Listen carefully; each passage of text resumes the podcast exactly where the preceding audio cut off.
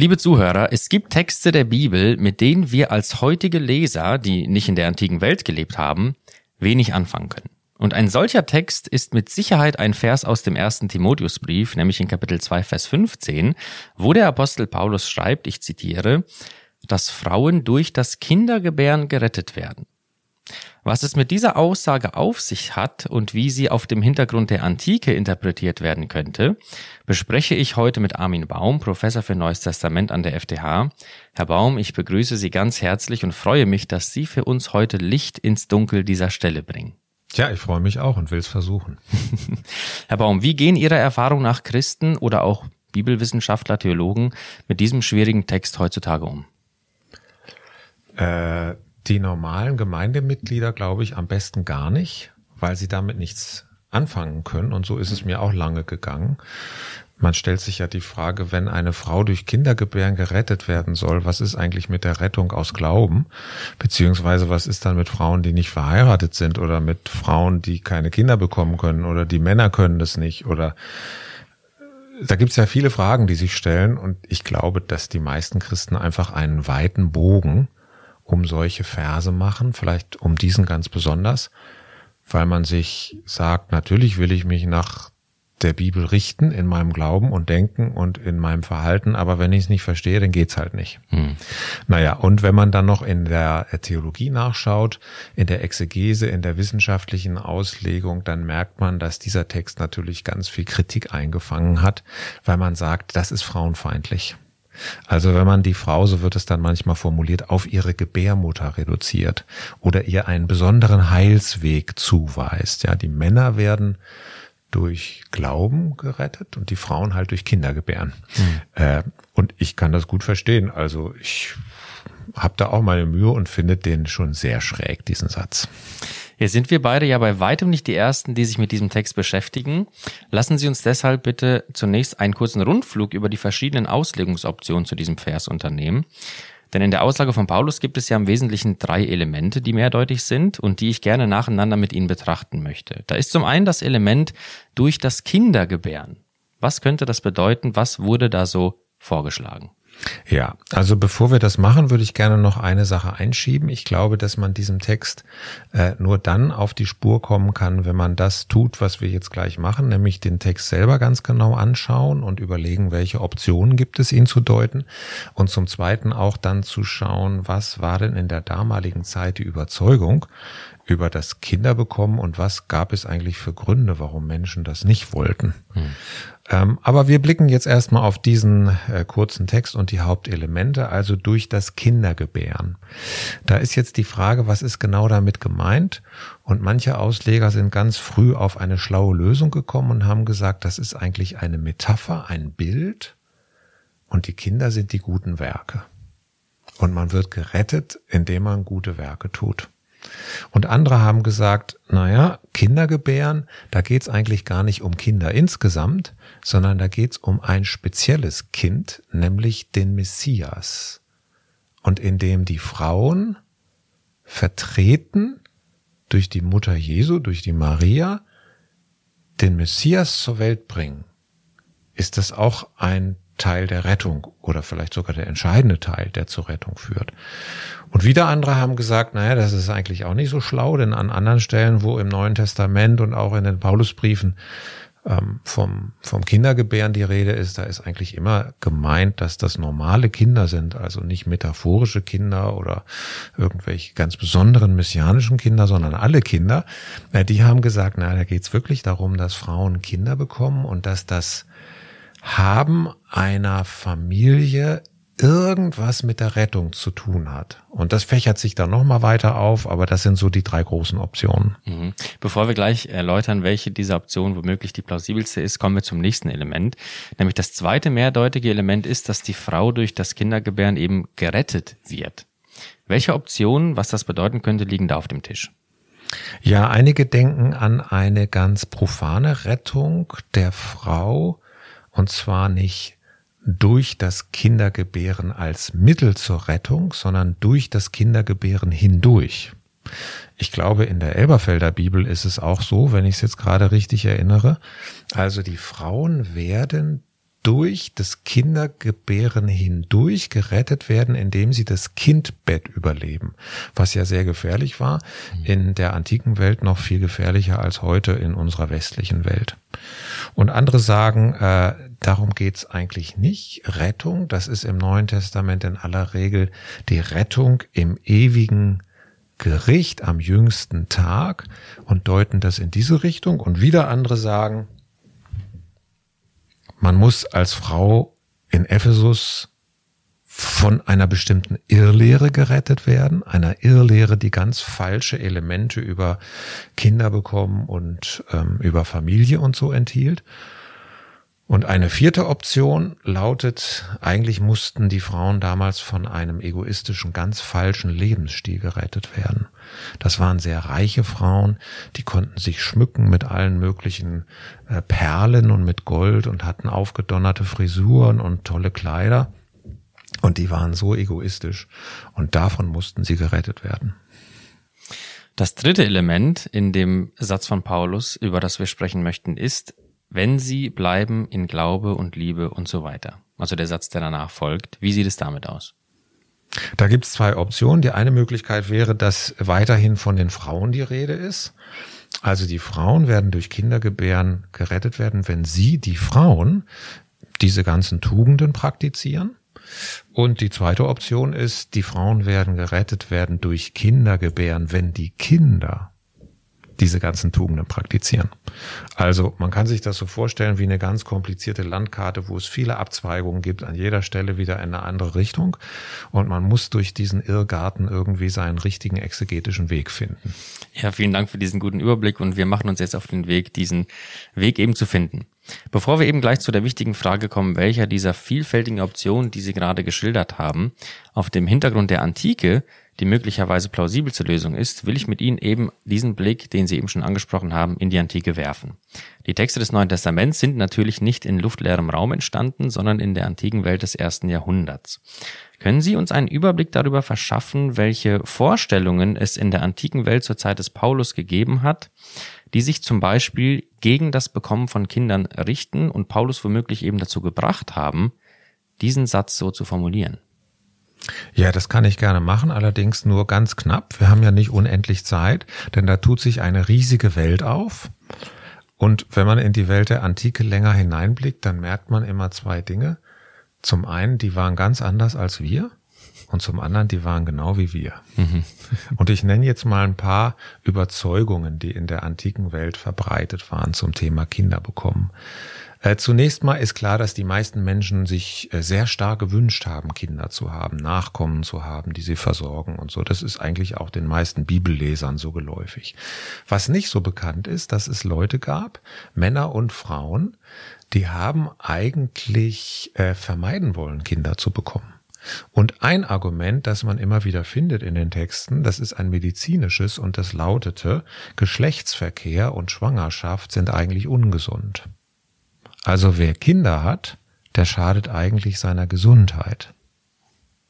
Ein zweites Argument lautete, wenn man Geschlechtsverkehr hat, wenn man verheiratet ist und regelmäßig Geschlechtsverkehr hat, dann wird man unfähig in einem Kult zu dienen, in priesterlicher Funktion. Oder auch, man wird unfähig, prophetische Botschaften zu empfangen und weiterzugeben.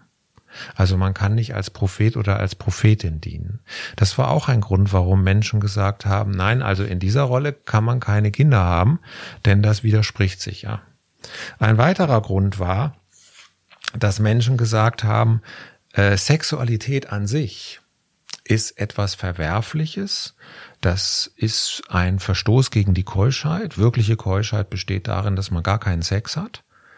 Und die Leute haben natürlich auch gesagt, ich kann keine Kinder haben, ich kann höchstens Kinder adoptieren, denn dann bin ich ja selbst nicht beteiligt an der Erzeugung.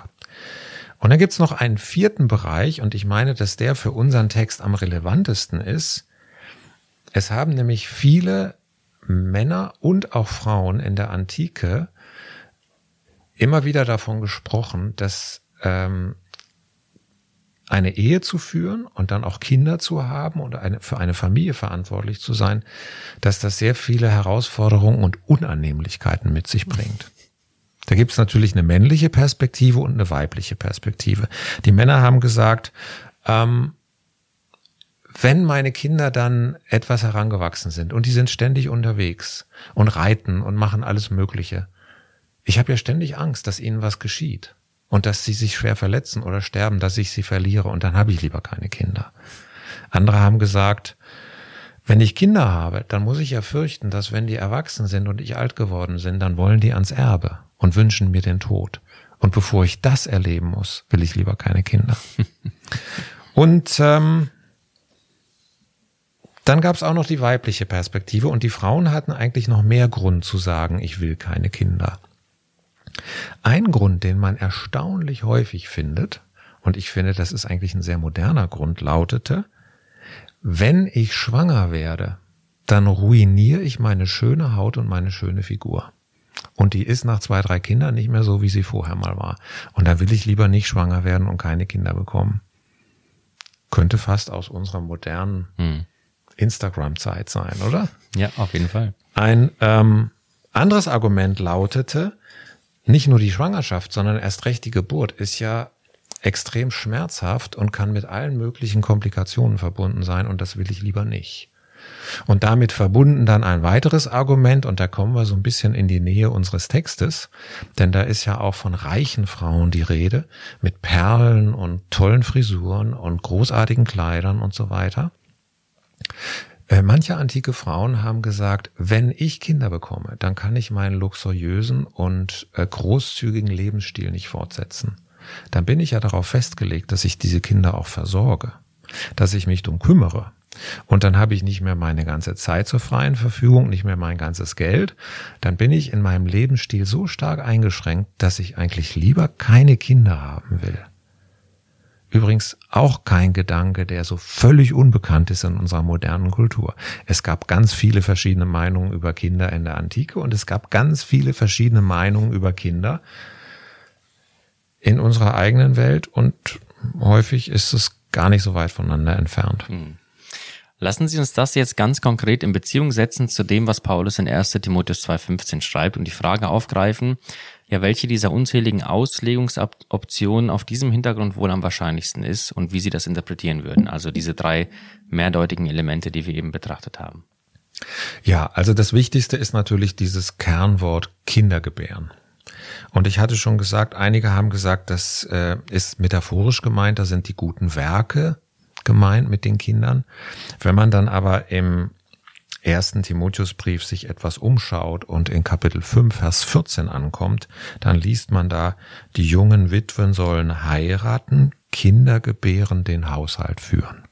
Da kommt genau dasselbe Wort und man merkt sofort, also heiraten und Haushalt führen sind garantiert nicht metaphorisch gemeint. Auch das Kindergebären in dem Zusammenhang nicht und dann sehr wahrscheinlich auch nicht in Kapitel 2. Also ich glaube, das fällt raus. Das ist eine super elegante Lösung, weil man alle Probleme vom Tisch hat und die Frauenfeindlichkeit ist weg und alles. Aber es klappt halt nicht. Hm. Die andere Variante, die ich auch erwähnt hatte, es könnte ja die Geburt des Messias sein, um die es hier geht, also das eine besondere Kind, das geboren wird. Und davon spricht Paulus auch etwa in Galater 4. Das ist also kein so fremder Gedanke. Aber wenn man auch hier wieder den Zusammenhang beachtet, Kapitel 5, Vers 14, jüngere Witwen werden heiraten, Kinder gebären und den Haushalt führen, Kindergebären ist nicht ein einzelnes besonderes Kind, sondern das ist ganz allgemein Kindergebären insgesamt. Und deswegen glaube ich, die einzig legitime Art, diesen Text auszulegen, geht in die Richtung, dass da von wirklichen Kindern die Rede ist und auch nicht von einem speziellen, sondern von Kindern insgesamt. Dann könnte man sagen, ja, aber vielleicht durch das Kindergebären hindurch. Das ist theoretisch möglich. Aber jetzt muss man sich überlegen, da gibt's verschiedene Argumente dagegen. Ich nenne nur mal eins. Wenn Paulus jetzt sagen würde, liebe Christinnen in Ephesus, ähm, ich verspreche euch jetzt, dass ihr, weil ihr so fromm seid, immer das Kindbett überlebt, dass nie jemand stirbt. Dann müsste man sagen, da hätte Paulus den Mund sehr voll genommen und hätte auf jeden Fall ganz stark übertrieben und vielen Frauen auch Dinge versprochen, die überhaupt nicht äh, einzuhalten sind. Ich glaube, das geht in die Richtung, dass die Frauen tatsächlich gerettet werden dadurch, dass sie Kinder bekommen. Also das Kindergebären ist das Mittel, um gerettet zu werden. Und dann stellt sich natürlich die Frage, ja, wovor kann ich denn durch Kindergebären gerettet werden? Und dann sind wir beim nächsten Begriff. Genau, lassen Sie uns den anschauen. Wovor muss die Frau eben da gerettet werden? Was meint Paulus damit?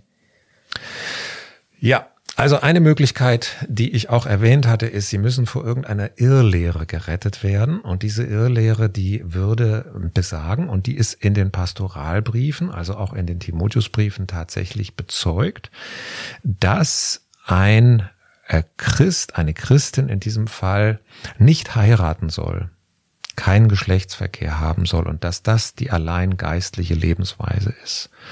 Und vor dieser Irrlehre würde Paulus die Frauen dann warnen. Also vor so einer ganz asketischen Art, das Christsein zu leben. Das ist ein guter Vorschlag. Ich habe den auch lange für den besten gehalten, ähm, bis mir irgendwann nochmal aufgefallen ist, aber hier ist gar nicht von so asketischen Frauen die Rede. Das sind ja reiche Frauen, die gehörten zur allerobersten Spitze in der Gesellschaft. Deswegen konnten sie sich sehr luxuriöses Leben leisten. Mit vielen Luxusgütern und Gold und Perlen und Kleidern und Frisuren und so weiter. Und das passt für mich gar nicht in dieses, dass die eine asketische Lehre vertreten haben sollten. Ich glaube eher, dass die mit den Frauen zusammengehören, die man bei dem Rundblick durch die antike Welt ja auch antreffen konnte. Ich hatte die erwähnt. Das sind also Frauen, die gesagt haben, ich möchte keine Kinder haben, weil die mich in meinem angestammten, sehr luxuriösen Lebensstil behindern würden und ich will davon nichts zurücknehmen und keine Abstriche machen. Und wenn man dann guckt, was Paulus diesen Frauen noch so sagt, dann sagt er ihnen zum Beispiel in Kapitel 5, Vers 9 bis 10, also eine Witwe, eine Frau, die keinen Mann mehr hat, soll nur ins Verzeichnis eingetragen werden, wenn sie Kinder aufgezogen hat, Fremde beherbergt hat, Heiligen die Füße gewaschen hat, Bedrängten Hilfe geleistet hat und so weiter. Also ich glaube, worum es hier geht, was Paulus den Männern und an dieser Stelle den Frauen sagt in Ephesus, ist, das christliche Leben besteht nicht darin, dass ich meinen Egoismus gestalte und auslebe und immer weiterentwickle, sondern das christliche Leben in der Nachfolge Jesu ist Dienst, Dienst für andere, für die Kranken, für die Schwachen und auch für die eigene Familie. Und es ist ja toll, dass ihr euch aus dieser hohen Gesellschaftsschicht, diese Frauen da in Ephesus, dass ihr euch bekehrt habt und dass ihr jetzt Jesus nachfolgen wollt. Aber das fordert euch auch heraus, euren Lebensstil zu ändern. Und es kann nicht sein, dass ihr mal prinzipiell aus egoistischen Gründen verweigert, eine Familie zu haben und zu versorgen. Ich bin der Meinung, dass das die wahrscheinlichste Lösung ist. Ganz sicher ist es nicht. Dafür ist der Satz zu kurz, aber ich halte hm. das für die beste Erklärung. Das heißt, es geht Paulus nicht unbedingt in erster Linie darum, dass das Kindergebären an sich das einzige Mittel zur Rettung ist, sondern das steht für etwas, dieses Kindergebären.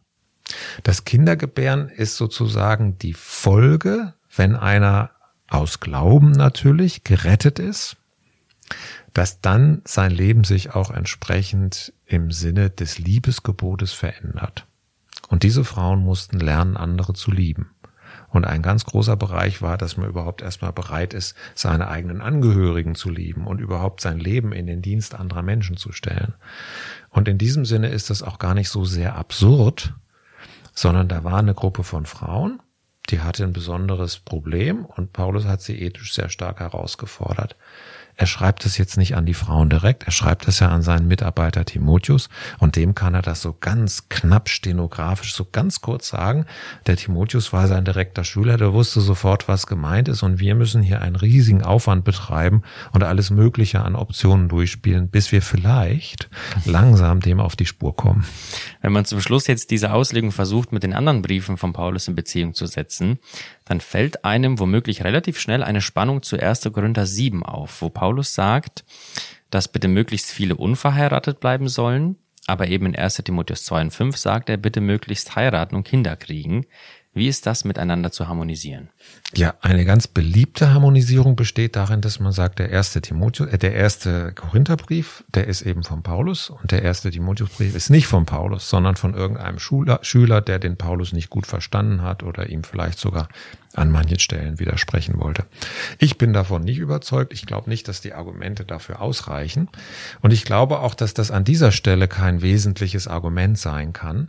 Denn wenn das so ist, dass es dem Paulus nicht prinzipiell um Kindergebären an sich geht, sondern nur um Kindergebären als die Lösung für eine bestimmte Gruppe von Frauen. Dann muss man sich ja überlegen, was für eine Gruppe von Frauen war denn das dann in Korinth, die da angesprochen ist. Und wenn er denen dann sagt, ähm, ich sage den Unverheirateten, ist gut für sie, wenn sie bleiben wie ich, dann wendet er sich an Frauen, die nicht von diesem Luxusdenken infiziert waren, sondern an Frauen, die wollten unverheiratet bleiben im Dienst für das Evangelium, um Christus und anderen Menschen zu dienen. Ja, und das ist im ganzen Neuen Testament überhaupt nicht ausgeschlossen oder schlecht. Ja, also man merkt an diesen Stellen wieder, wie situationsgebunden manche Aussagen der Heiligen Schrift sind. Die sind für uns alle der Maßstab, an dem wir uns orientieren wollen, aber man muss immer gucken, die Frauen, an die das gesagt sind, was war mit denen los? Und die Frauen, an die das gerichtet ist, was waren das für Frauen? Und dann merkt man, naja, es funktioniert schon, wenn man nicht an einen Bibelvers herangeht und jeden Bibelvers gleich zur absoluten Gültigkeit für alle Situationen erhebt. Können Sie das alles für uns in einem Fazit noch einmal zusammenfassen? Also mein erster Punkt ist, ich beanspruche jetzt für diese Auslegung keine hundertprozentige Sicherheit, sondern nur eine gewisse Wahrscheinlichkeit. Ich würde sagen, das ist für mich die wahrscheinlichste Lösung.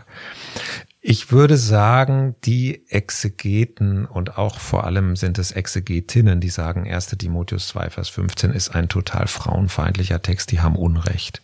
Ich glaube, dass die diesen Vers missverstanden haben in einem viel zu negativen Sinne. Ähm, es geht hier nicht darum, dass den Frauen ein besonderer Heilsweg zugewiesen wird. Es wird auch nicht die Frau auf die Gebärmutter reduziert oder so. Wenn ich jetzt heute mich frage, was ist am ehesten die Message für uns im Jahr 2022, dann würde ich sagen, es geht in jeder Lebenssituation und für jeden Christen und jede Christin darum, am Liebesgebot Maß zu nehmen und immer wieder zu überlegen, wo ist der Lebensstil, den ich praktiziere, eigentlich mehr meinem Egoismus geschuldet, als dem Wunsch in der Nachfolge Jesu anderen zu dienen. Und dann weist uns das in die richtige Richtung, auch wenn wir vielleicht alle bisschen anders sind, als gerade diese konkreten Frauen in Ephesus. Herr Baum, ich möchte mich ganz herzlich bei Ihnen bedanken für Ihre Ausführungen, die sicherlich Klarheit in diese schwierige Stelle gebracht haben. Ich wünsche Ihnen und unseren Zuhörern gottesreichen Segen. Wer mehr über das Thema erfahren möchte und eine noch ausführlichere Darlegung der Argumentation hören möchte, dem sei der Videovortrag von Professor Baum auf dem Glauben Denken Channel auf YouTube sehr empfohlen. Mein Name ist Arthur Reiswig und Sie hörten FTH Podcast.